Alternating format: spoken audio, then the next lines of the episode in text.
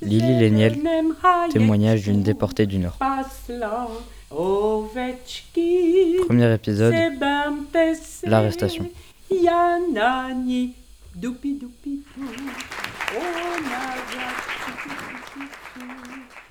Bonsoir, monsieur, dame. Et bonsoir, les jeunes. J'aime être avec des jeunes. Vous savez, je témoigne plus fréquemment avec euh, des élèves, mais c'est très important que les adultes également sachent ce qui s'est exactement passé dans les camps de concentration, parce que vous connaissez la plupart d'entre vous en grande ligne cette Seconde Guerre mondiale. Mais avoir face à soi une personne qui a vécu cette période vous apportera un petit plus. Je commencerai peut-être par vous présenter ma famille telle qu'elle se composait à l'époque. Il y avait papa, maman, trois enfants. Je suis l'aîné.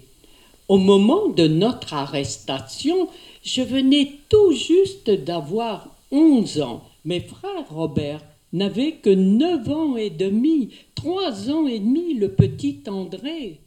Nous habitions Roubaix à l'époque. L'on voyait défiler dans la ville ces soldats, ces nazis, casqués, bottés, le fusil à l'épaule. Ça nous effrayait terriblement, nous les enfants. Vous savez bien entendu également qu'il y avait des catégories d'êtres humains destinés à disparaître de la surface de la Terre. Vous voyez de qui je veux parler, bien sûr. Les Juifs.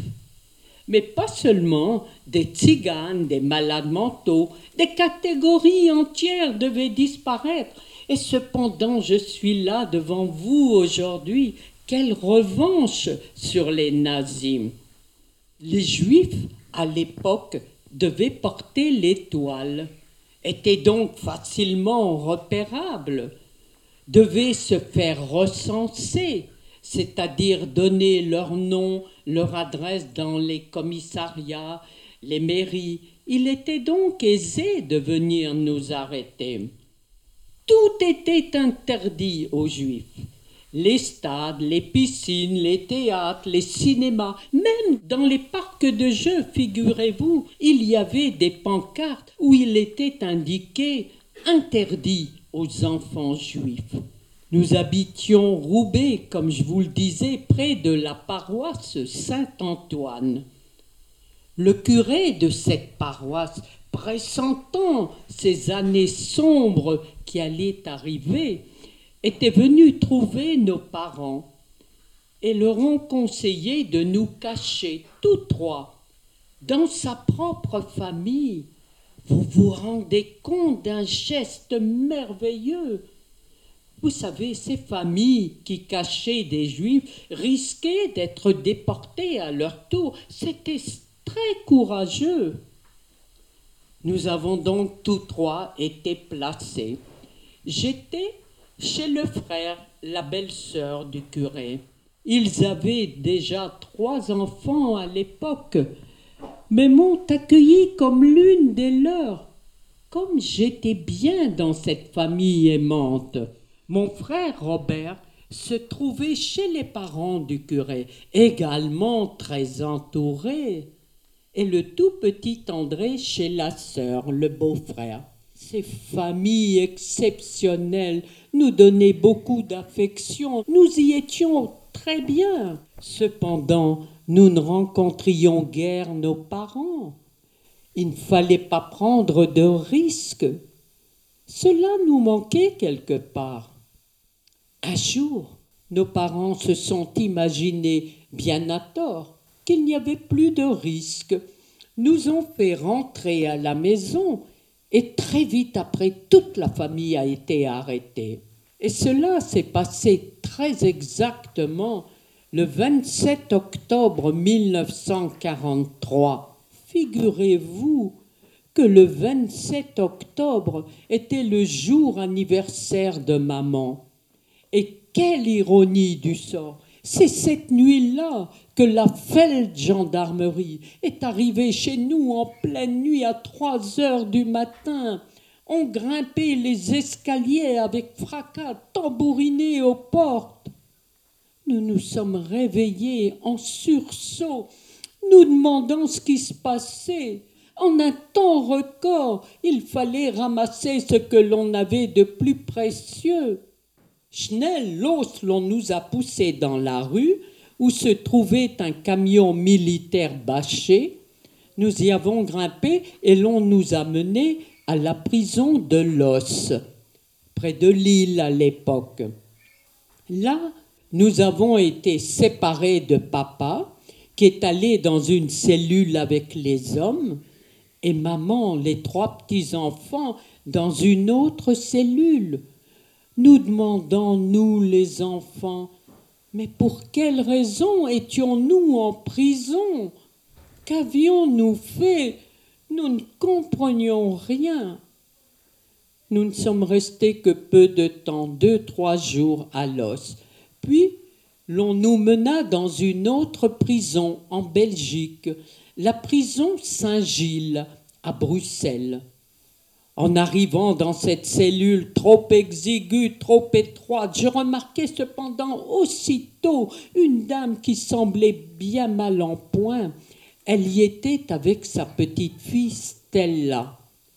Je parle toujours de Stella parce que cette petite, par la suite, allait nous accompagner dans nos pérégrinations. Nous ne sommes restés également que peu de temps à Saint-Gilles, quelques jours, puis l'on nous transféra dans un grand camp de rassemblement, toujours en Belgique. Ce camp s'appelle Malines. Malines en Belgique est l'équivalent de Drancy en France. Dans ce camp, il y avait des SS allemands bien entendu, mais également des SS flamands. Chaque soir, il nous fallait nous allonger sur nos paillasses, les pieds bien en vue. Les SS passaient dans les rangs et contrôlaient. Mais c'était en plein hiver, certaines personnes avaient des engelures, des crevasses, ce qui fait que la peau n'était pas bien nette. Ils recevaient des coups de fouet, devaient aller à l'extérieur en pleine bise, se laver à l'eau froide, bien entendu. Et parfois ils poussaient le vis jusqu'à les laisser dehors toute la nuit. Mais tout cela n'est rien encore en comparaison de ce qui allait suivre. Un jour, l'on nous rassembla sur la place du camp. L'on nous mena dans une gare où il y avait des wagons à bestiaux. Ces wagons à bestiaux sur lesquels étaient imprimés huit chevaux. Et nous étions plus d'une centaine de personnes agglomérées les unes aux autres et avons voyagé quatre, cinq jours sans manger, sans boire, la tinette au milieu de nous. La tinette est le seau hygiénique. Là encore, quelle impudeur d'avoir à faire ses besoins devant tous. Au bout de ce voyage infâme, nous sommes arrivés dans un endroit qui nous paraissait sinistre. Il y avait de nombreux blocs alignés, mais aussitôt les SS apparurent toujours accompagnés de leurs chiens menaçants. Schnell, l'autre, ils nous poussèrent jusqu'au Vacherom. Le Vacherom est l'endroit où nous avons subi une douche rapide.